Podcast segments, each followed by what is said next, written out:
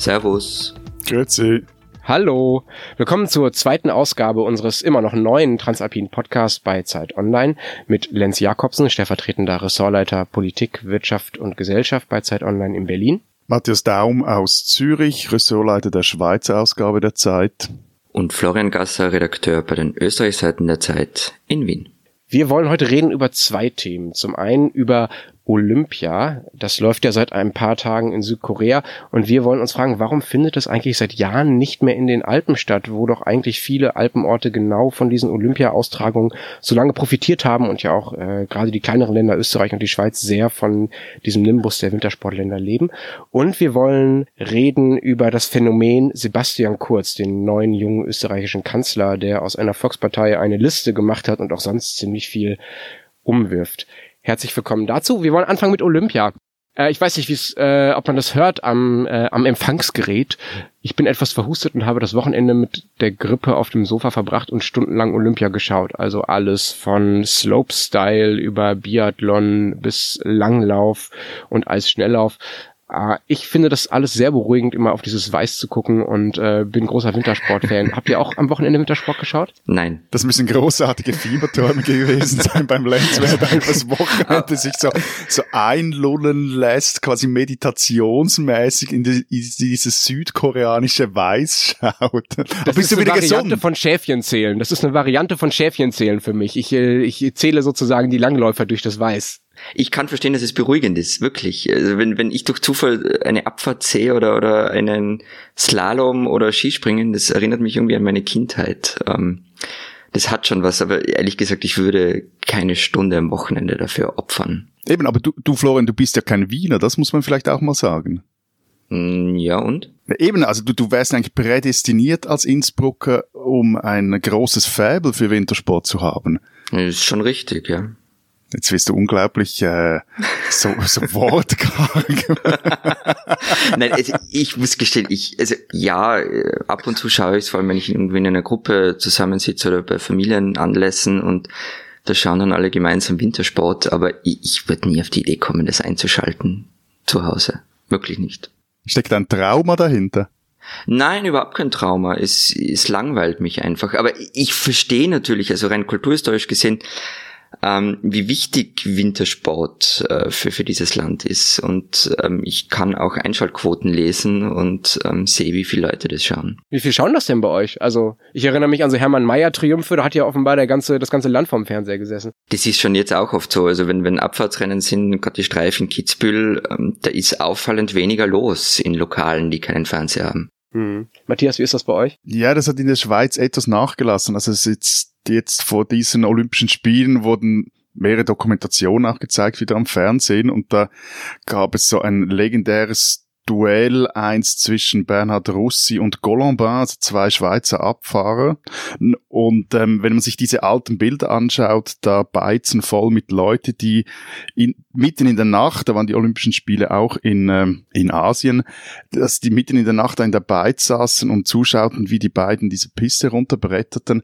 Das ist jetzt heute schwer vorstellbar. Es ist schon eine große Sache, ähm, gerade auch medial, aber so diese identitätsstiftende Wirkung, die hat der Wintersport zumindest bis zu einem gewissen Grad verloren in der Schweiz. Also Matthias, es ist natürlich jetzt nicht ganz okay, was du da machst. Also dieses Duell in Japan bei den Olympischen Spielen 72 gab's nur deshalb als innerschweizer Duell, weil nämlich der Österreicher wegen irgendwelchen Petitessen disqualifiziert wurde.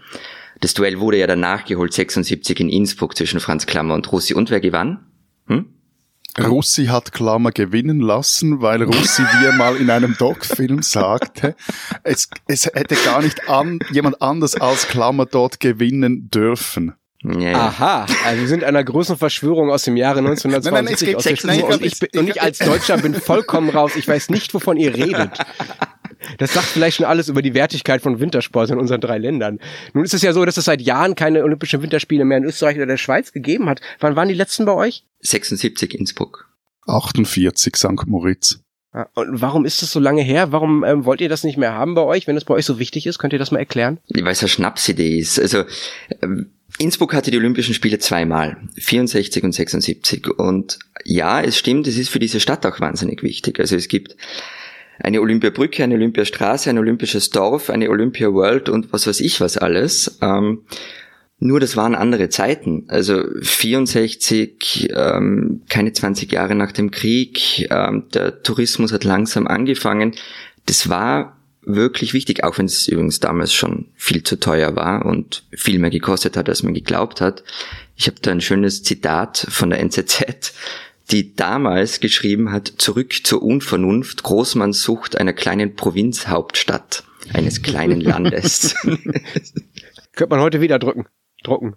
Na gut, also in, in der Schweiz wurde es einmal relativ knapp, nämlich Anfang der Nullerjahre ähm, für die Spiele 2006. Da hat sich Sion, also hat sich das Wallis ähm, dafür beworben und hat dann relativ knapp am Schluss gegen Turin verloren. Aber sonst muss man halt schon sagen, die Schweiz und sehr wahrscheinlich auch Österreich die haben Olympia einfach nicht nötig. Am vergangenen Sonntag wurde gerade wieder eine Umfrage veröffentlicht, die gezeigt hat, dass äh, zwei Drittel der Schweizer gegen Olympia sind. Es geht da jetzt um eine Bewerbung für 2026.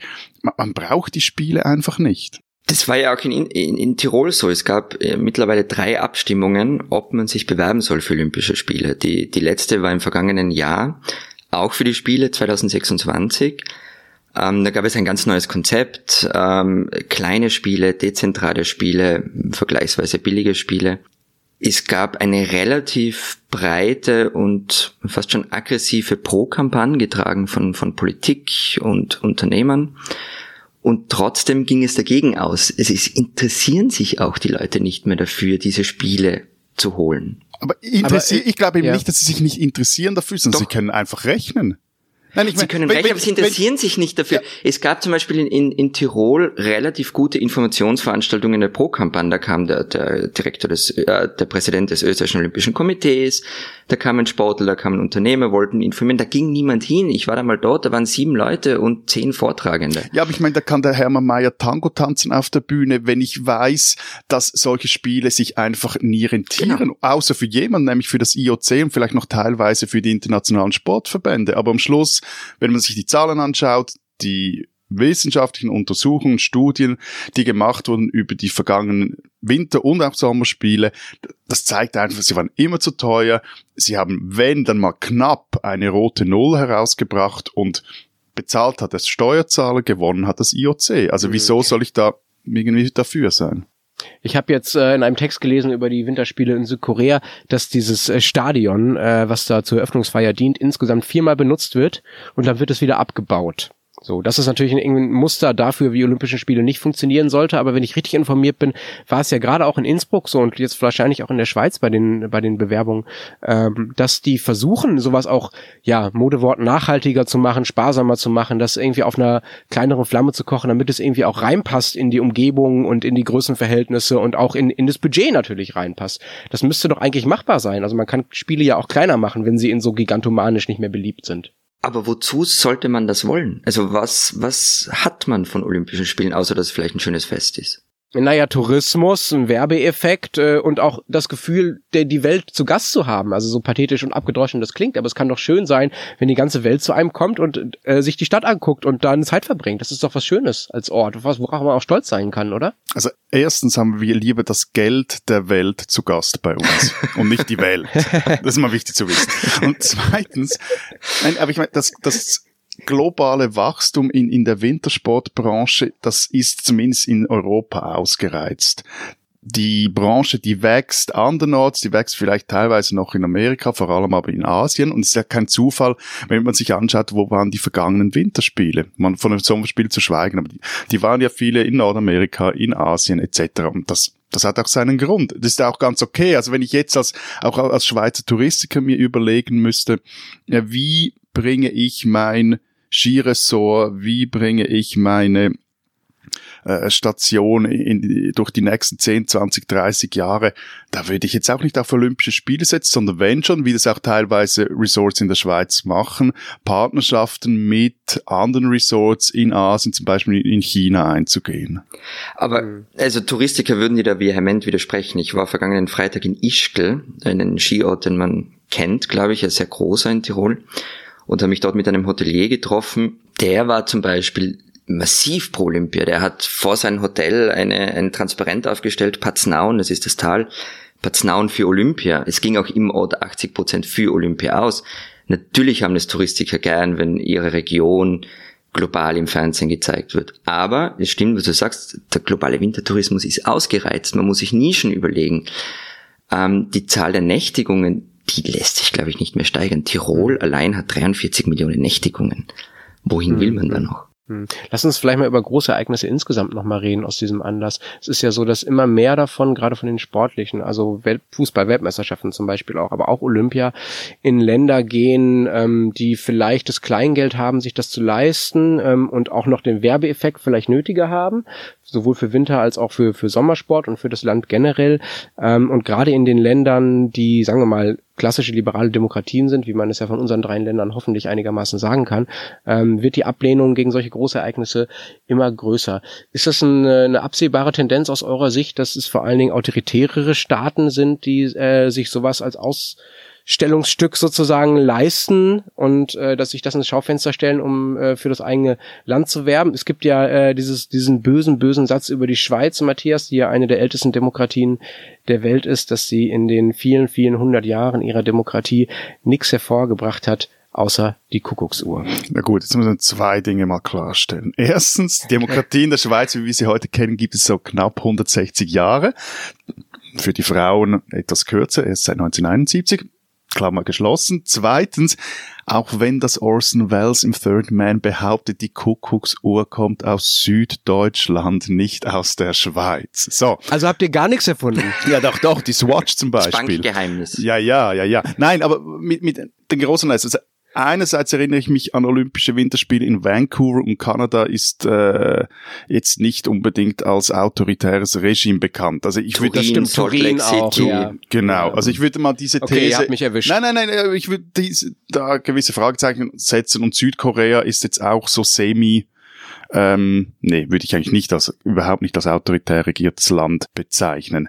Ich denke, der, der Punkt ist, wieso das ein Land wie die Schweiz solche Großanlässe nicht mehr will, ist schon auch klar, weil man, nochmals, also weil man es nicht nötig hat und weil man halt auch sieht, was das alles mit sich bringt. Es ist eine knallharte Kosten-Nutzen-Rechnung. Und auch wenn die Touristiker, gibt sicher auch Schweizer Touristiker oder von denen vorhin Florian erzählt hat, die das wollen, dann ist es halt auch immer noch so, bezahlen werden ja dafür nicht diese einzelnen Gemeinden, werden ja nicht diese einzelnen Kantone, sondern am Schluss ist es der Bund. Es geht jetzt auch bei dieser Kandidatur für Sion 2026 wieder darum, ob da der Bund zumindest eine Defizitgarantie und auch die Kandidatur unterstützen soll. Also am Schluss sind das alle Schweizer Steuerzahler, die dafür bezahlen. Und da überlegen sich halt die äh, lieben Miteidgenossen und Miteidgenossinnen im Mittelland, wieso sollen wir jetzt da so einen Riesenanlass in einem Bergkanton unterstützen, von dem wir am Schluss mäßig viel haben, beziehungsweise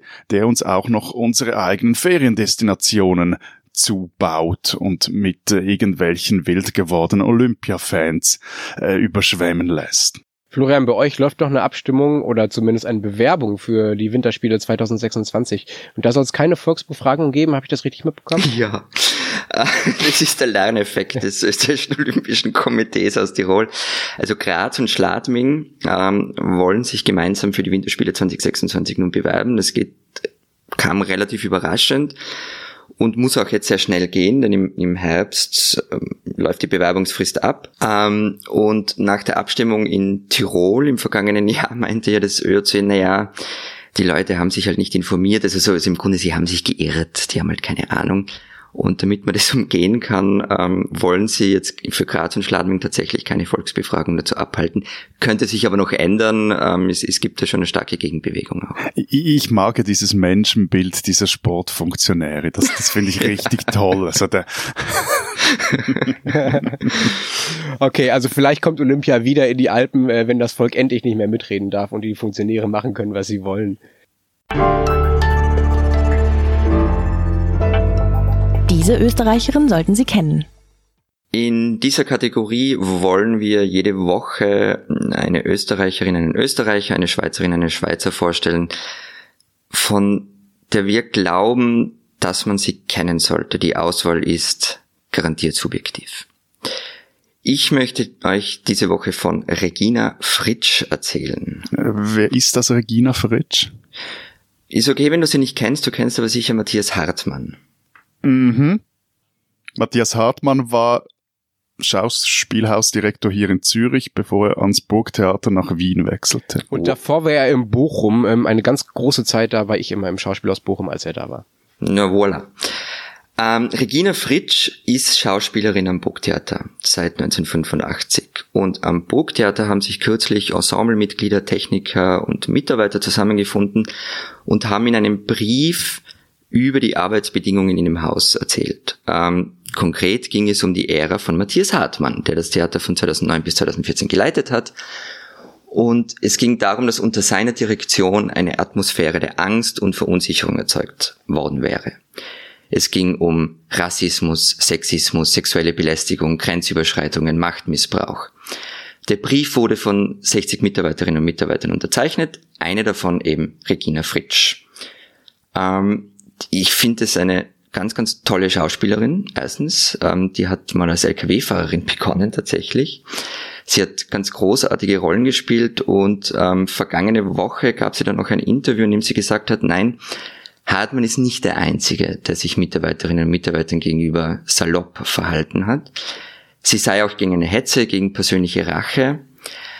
Aber dieses Thema sei ungeheuer wichtig, es bedarf einer Öffentlichkeit und ein Klima selbstherrlicher Macht gehört besprochen im 21. Jahrhundert.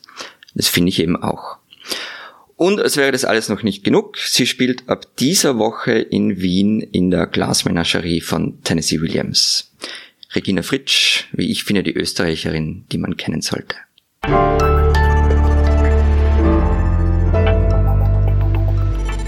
Kommen wir zum zweiten Thema. Wir wollen endlich, endlich in der zweiten Folge fast schon zu spät reden über Sebastian Kurz, den jüngsten Kanzler, äh, den Österreich je hatte, der eine Volkspartei umgebaut hat zu einer Bewegung und äh, jetzt mit der FPÖ, also mit einer, ja, man kann glaube ich sagen, rechtsradikalen Partei zusammen regiert. Äh, Florian, du hast ihn letzte Woche erlebt bei einem ein bisschen merkwürdigen deutsch-österreichischen Abend. Erklär mal, was war da los? Wo warst du da? Ich war in einer Buchhandlung in Wien und es wurde eine neue Biografie über Sebastian Kurz vorgestellt. Ähm, geschrieben hat sie ein Mann, den man in Berlin besser kennt als in Wien, nämlich Paul Ronsheimer. Ähm, ich glaube, Chefreporter, Chefreporter der Bildzeitung, äh, macht vor allem Kriegs- und Krisenberichterstattung. Hat er auch ein Feldbett im Büro? der hat ein Feldbett in zehn Städten der Welt wahrscheinlich. Der hat die verteilt. Julian Reichelt war übrigens auch da im Publikum. Der Bild-Chefredakteur, genau. der sich äh, durchgesetzt hat. Der Mann mit dem Feldbett. Der Mann mit dem genau. Feldbett. Entschuldigung, ich habe dich unterbrochen, Florian. äh, jedenfalls, der hat, der hat eine Biografie über Sebastian Kurz geschrieben, die ist vergangene Woche im Maschinen, die wurde präsentiert. Und ähm, diese Buchpräsentation ähm, war naja, keine normale Buchpräsentation. Es war halt eine Veranstaltung wie immer, wenn Sebastian Kurz irgendwo auftaucht. Ähm, er kommt rein, wie wir das alle kennen, von, von Spitzenpolitikern mit seiner Entourage. Ähm, und im Publikum sitzen aber dann halt wirklich, wirklich echte Fans, fast schon Cheerleader. Der ist ein Popstar für viele.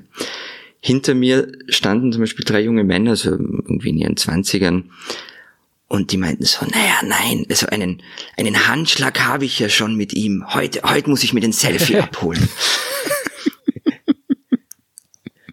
aber, aber was, Entschuldigung, was, aber was, was reitet euch Österreicher mit dem?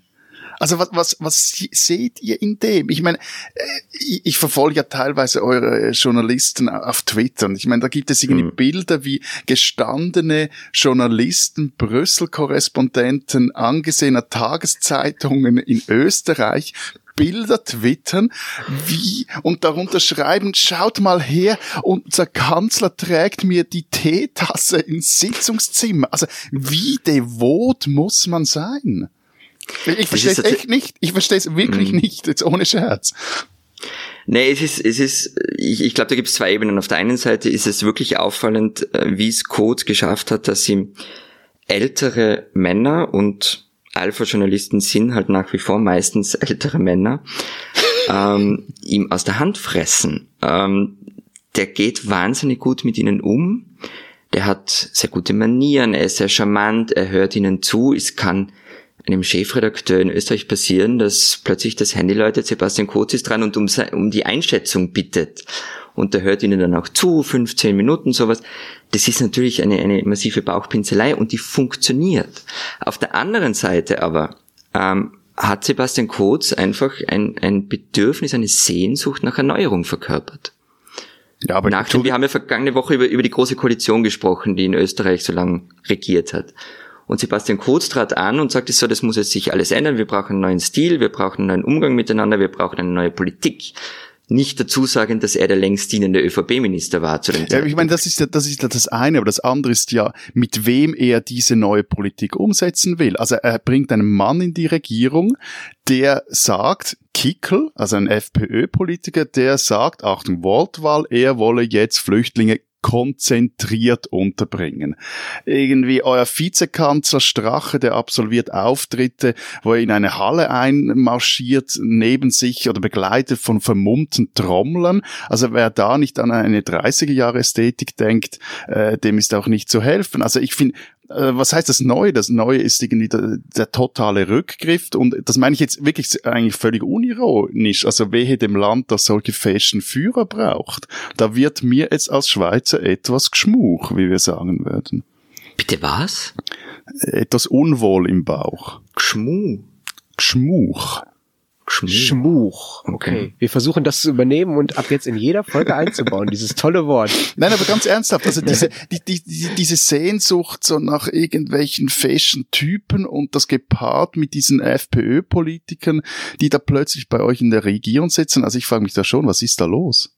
Ja, und, und diese Sehnsucht äh, gibt's in der Schweiz nicht, oder wie? Es gibt eine Sehnsucht nach einer Schweiz, die so sein soll, wie sie eigentlich gar nicht war. Diese Sehnsucht ist auch sehr verbreitet, die hat plus minus einen Wähleranteil von etwa 30 Prozent. Aber was man sagen muss, dass zumindest die jetzige Führung der SVP sich von dieser Deutschtümelei diese deutsche Schwimmerei, die, die es in Österreich gibt, völlig, äh, mit der nichts anfangen kann. Also das ist ihr fremd. Also es geht ja so weit irgendwie, dass wenn schon finden die SVPler die Deutschen doof und zwar so doof, dass sie mit denen dann gar nichts zu tun haben wollen und äh, am wenigsten äh, mit irgendwie deren Geschichte. Du bist jetzt charmant ausgewichen, ähm, weil meine Frage war ja mehr, gibt's nicht diese Sehnsucht nach jungen Politikern, sind ja meistens Männer, die einen Aufbruch verkörpern, die für etwas Neues stehen. Ähm, und die gibt's natürlich in der Schweiz. Also entschuldige, der Freisinnige aus Genf, Pierre Modet, der steht genau dafür, der spielt auch mit dem Boulevard. Der Unterschied ist vielleicht, dass der Boulevard in der Schweiz nicht so stark ist wie in Österreich. Sag mal kurz dazu, wer das ist, weil ich kenne ihn nicht und viele andere wahrscheinlich auch nicht. Pierre Modet ist Regierungsrat im Kanton Genf und war einer bei den letzten Bundesratswahlen, also bei den letzten Regierungswahlen, die ja hier so funktionieren, dass das Parlament die Regierungsmitglieder wählt, war er einer der drei Kandidaten der Freisinnig-Demokratischen Partei, die am Schluss in die Endausmachung kamen. Aber er hat, ist dann unterlegen gegen einen Kandidaten aus dem Tessin. Ja, das stimmt. Modef, einer wie Modef verkörpert das, aber natürlich schon viel also ich glaube, die Sehnsucht ist weniger stark, es gibt sie und vor allem, also ich finde, es gibt sie nicht in dieser Kombination die jetzt, die sie jetzt in Österreich hat, nämlich die Kombination eher einer wie Kurz kommt an die Macht und nimmt dafür oder legt sich da, dafür mit der FPÖ ins Lotterbett. Okay, ich glaube, wir haben jetzt ein paar Themen. Ich würde gerne als erstes noch mal kurz über das Verhalten und das Auftreten äh, von Kurz reden, dieses, was du beschrieben hast, die Männer, die sich von ihm Autogramm und ein Selfie holen und diese Sehnsucht nach dem neuen, jungen Kanzler.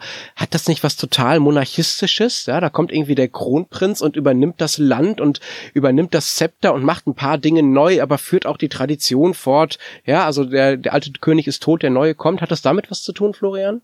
Ihr habt ja eine gewisse Tradition mit monarchistischen Erfahrungen, sage ich mal. Mhm man könnte schon sagen, dass es so dieses Bild ist der Macher. Also das gibt's ja auch bei Donald Trump, so, so diese Cowboy-Attitüde, a man has to do what a man has to do. Ähm, klar, natürlich gibt's sie. Da, da kommt dieser junge Mann, übernimmt die Partei, stellt sie auf den Kopf, lässt sich Vollmachten geben. Also der, der konnte ja die Listen für die Nationalratswahl selber erstellen. Ähm, Klar, natürlich gibt's, ist das auch so.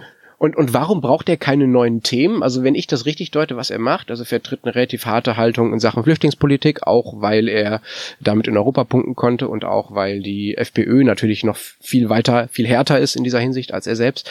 Ähm, aber sonst hat er ja nichts, was irgendwie progressiv oder nach, nach Zukunft aussieht. Gibt es da irgendwie keine Sehnsucht? Also wenn schon jemand Neues, Junges kommt, dass der irgendwie auch mal ein, ein paar neue Ideen hat, das wäre doch eigentlich die klassische Vorstellung von Politik, oder? Nee, auf der einen Seite eint uns da in Österreich das, was Matthias für die Schweiz gesagt hat, diese Sehnsucht nach einem Land, wie es es eigentlich nie gegeben hat.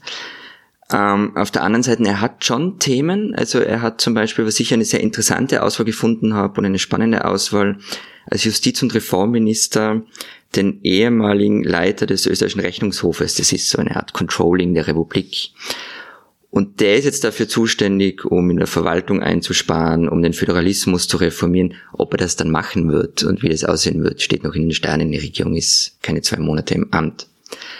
Also ich glaube schon, dass es ein paar Themen geben wird, die auch in die Zukunft zeigen, die eben nicht nur diese, diese Migrationsfrage betreffen oder Sicherheitsfragen oder was weiß ich was alles.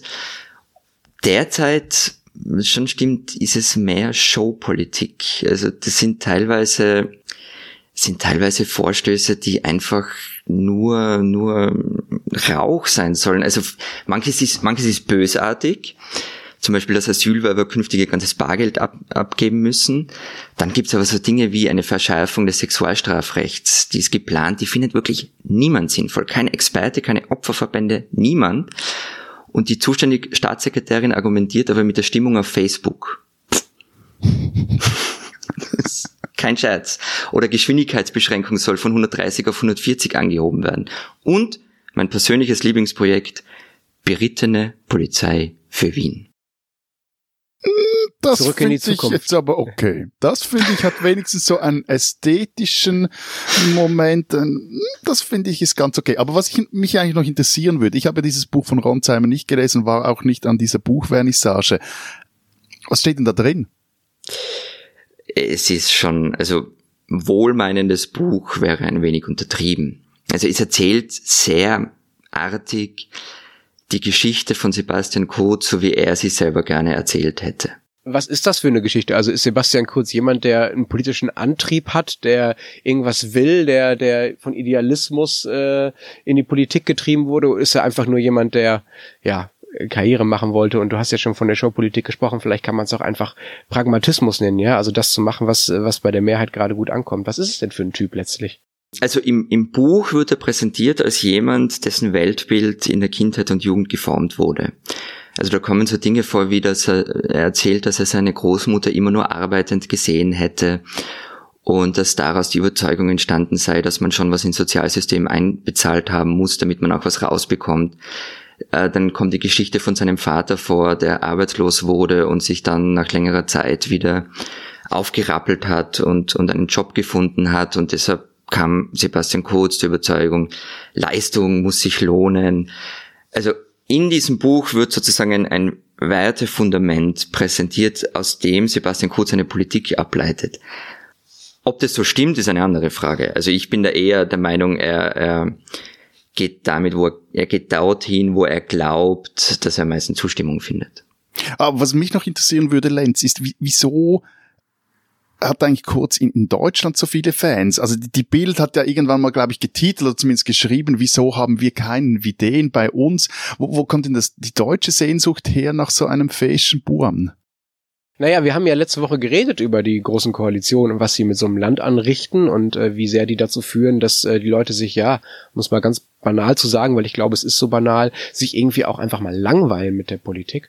Und da ist Deutschland ja auf der gleichen Spur, die Österreich schon seit Jahrzehnten quasi beschreitet, äh, nämlich immer wieder große Koalitionen und dadurch das Bedürfnis nach irgendwie was Neuem. Und deshalb gibt es, glaube ich, auch dieses Bedürfnis nach so jemandem wie Sebastian Kurz in Deutschland. Man muss dazu sagen, es gibt ja Leute, die das schon versuchen abzugreifen. Also Christian Lindner bei der FDP hat ja nun ja, jetzt nicht das Gleiche probiert, aber er geht ein bisschen in die Richtung von Sebastian Kurz. Also er versucht in der Flüchtlingspolitik was ähnliches, also irgendwie harte Kante zu zeigen und vor allen Dingen auf Rechtsstaatlichkeit und Einhaltung der Gesetze zu pochen, ohne dabei, um es mal direkt zu sagen, wie ein Rechtsradikaler auszusehen. So. Und er ist auch nicht viel älter als Sebastian Kurz, auch wenn er schon viel länger dabei ist. Also äh, da gibt es so ein paar Parallelen.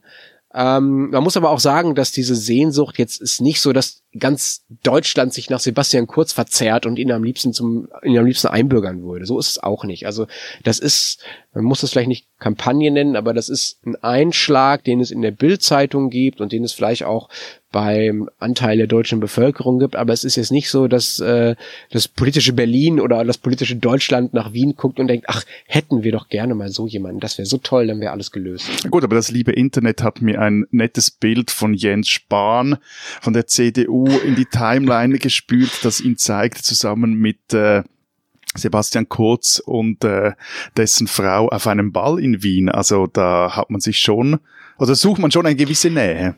Nicht auf einem Ball, auf dem Ball. Ja, ihr habt so viele, ich habe den Durchblick nicht. Welcher Ball war denn das? Es war, glaube ich, der Opernball, oder? Vergangene Woche. Uh, you tell me. Ich, hm. ich, ich weiß es nicht. Auf einem der Bälle waren die beiden zusammen. Ja, das, äh, das stimmt und das ist auch eine super Parallele. Ja, also äh, Jens Spahn ich, also mir würde es schwerfallen, die innerlichen Unterschiede zwischen Jens Spahn und Sebastian Kurz zu benennen. Also beide stehen für so eine Art ähm, jungen, aber sehr, sehr alten Konservatismus, ja, also Dinge wieder hervorzuholen, die äh, vielleicht vor 10, 20, 30 Jahren mal gülden waren, also die goldene Vergangenheit zu betonen. Beide sind ja natürlich auf dem aufstrebenden Ast, also Sebastian Kurz sowieso, der ist ja schon oben, aber auch Jens Spahn wird ja gehandelt als jemand, der äh, die Union, also vor allem die CDU, ähm, nach Merkel wieder in eine andere konservative Richtung führen könnte und der mit diesem Bedürfnis nach Neuanfang in seiner Partei ja schon seit Jahren spielt. Ja? Also er ist der Einzige, der in den letzten Jahren es geschafft hat, einen Antrag gegen Merkel beim Parteitag durchzubringen. So, also das, das ist insofern ein, ein Hoffnungsträger und eine Parallele zu kurz. Ähm, man muss aber auch sagen, die Partei, und das wäre noch eine Frage an dich, Florian, die CDU ist natürlich noch total stabil. Also die haben unglaublich viele Mitglieder, die haben eine funktionierende Funktionärsstruktur, auch wenn es jetzt Unruhe gibt äh, nach der nach den eher schlechten Verhandlungen ähm, des Koalitionsvertrages auf Unionsseite. Aber es gibt in Deutschland gibt es ähm, noch eine funktionierende Volkspartei CDU. Und mir ist es immer noch völlig schleierhaft, wie das passieren konnte von einem halben Jahr oder von einem Jahr, dass da dieser junge Typ kommt, der, okay, der wäre Außenminister, aber und einfach eine Volkspartei entkernt und im Prinzip eine autoritäre Bewegung daraus macht, die man dann auch nicht mehr Bewegung nennen kann. Das verstehe ich einfach bis heute nicht. Nee, man darf nicht vergessen, dass die, die ÖVP Anfang vergangenen Jahres in den Umfragen auf Platz drei lag. Also die war am Boden. Die Funktionärstruktur, die hat schon funktioniert. Das ist ähnlich wie bei der CDU. Also in den Bundesländern funktioniert auch die ÖVP nach wie vor und gewinnt Wahlen. Nur auf Bundesebene, da war sie wirklich abgemeldet. Ähm, und der vorige Parteivorsitzende trat zurück und Sebastian Kurz hatte ja schon mit den Leuten um sich herum über Jahre hinweg eine Parallelstruktur zur eigentlichen Bundespartei aufgezogen. Also das heißt, der vorige Parteiobmann trat zurück, diese Struktur wurde schlagend und es war alles vorbereitet. Es war vorbereitet, wie muss diese Bewegung ausschauen? Wie machen wir den Wahlkampf? Wen setzen wir wohin? Er hat ein Netz gespannt über ganz Österreich. Überall sa saßen Mitglieder der jungen Volkspartei, deren Obmann er war. Ähm, und die haben ihn dann auch gemeinsam dorthin getragen und ihn unterstützt. Also das Schleiferzellen. Naja. Wie heißt das? Schleifer? Ach, Schläferzellen. Ah. Das erste Wort, was ich wegen deines, äh, wie heißt es, Regiolekts, Dialekts nicht verstanden habe, Matthias. ja. Genau, also okay. das war einfach extrem gut vorbereitet und es gab einen hohen Leidensdruck. Okay, und dass er jetzt mit der FPÖ zusammen regiert, ist das etwas, was man anderen Parteien eher verzeihen, äh, weniger verzeihen würde als ihm, beziehungsweise anderen Personen? Kann er das nur, weil er so fesch und jung und ideologiefrei aussieht? Ne, man muss ihm schon zugestehen, dass er auch keine andere Wahl hatte. Also abgesehen jetzt davon, er das unbedingt wollte mit der FPÖ oder nicht. Es gab keine andere Möglichkeit für eine Mehrheit. Die SPÖ hat sich zurückgezogen und gesagt, wir gehen in Opposition. Und es gab im österreichischen Nationalrat keine andere Möglichkeit, eine Mehrheit zu bilden. Es wäre eine Minderheitsregierung möglich gewesen, aber das wollte er offenbar nicht. Okay, also schauen wir, was die österreichische Regierung demnächst noch so vorhat. Und auch, äh, da müssten wir nochmal drüber reden, äh, wie die vielleicht die Euro Europapolitik verändert. Da setzt äh, Da gibt's große Unterschiede, ja. Einige, einige Schwerpunkte, auch schon in den letzten Jahren. Oettinger war ja gestern in Wien und hat versucht, äh, die österreichische Bundesregierung zu überzeugen, dass nach dem Brexit Österreich mehr zahlen soll. Und Äh, Der, der, der deutsche Haushaltskommissar in Genau. Brüssel ist das, Günther Genau. Oettinger, ja. Darüber reden wir unter anderem in einer der nächsten Sendungen.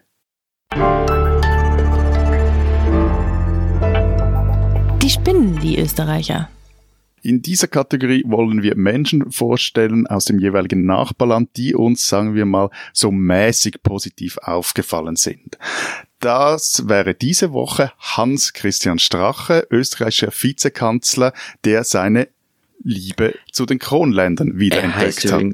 er heißt übrigens Heinz Christian Strache. Na gut, das macht die Sache jetzt auch nicht viel besser, weil also spätestens seit seinem Auftritt in der Sendung Wir sind Kaiser, das ist eine, Eine Kabarettsendung im ORF. eine tolle Kabarettsendung, muss man sagen. Gibt's leider nicht mehr so oft wie auch schon. Auf jeden Fall, der Auftritt, der war 2010 und den hat man auch in der Schweiz gesehen, weil wir auch hier den ORF empfangen können. Seitdem wissen also auch wir, dass er der Heinz Christian Strache eine besonders tief empfundene Zuneigung zu Serbien pflegt. Er wollte nämlich in dieser Sendung den serbischen Gruß machen und konnte dort auch stolz sein Serbisch unter Beweis stellen. Das klang dann etwa so, Kosi- Kosovo je Serbia, also Kosovo ist das Herz Serbiens. Nun, das war 2010 schon ausgesprochen dumpf, aber dass er diese Aussage nun als Vizekanzler in einem Interview mit der serbischen Zeitung Politica wiederholt hat und das kurz bevor er in Serbien ein paar offizielle Besuche absolvierte, und da sagt er nämlich, der Kosovo ist zweifelsohne ein Bestandteil Serbien. Nun, also diese Äußerung, als ich das gehört und gelesen habe, habe ich mich wirklich gefragt, will der Mann tatsächlich auf dem Balkan einen neuen Flächenbrand entfachen?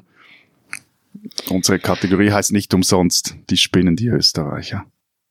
Naja, also da da kann man, eine Abgeordnete der liberalen Neos hat daraufhin gemeint, ähm, Heinz-Christian Strache sollte endlich lernen, dass er kein polternder Oppositionspolitiker mehr ist, sondern in der Regierung sitzt. Das trifft's ganz gut, finde ich. Mal schauen, ob er sich da noch anpasst.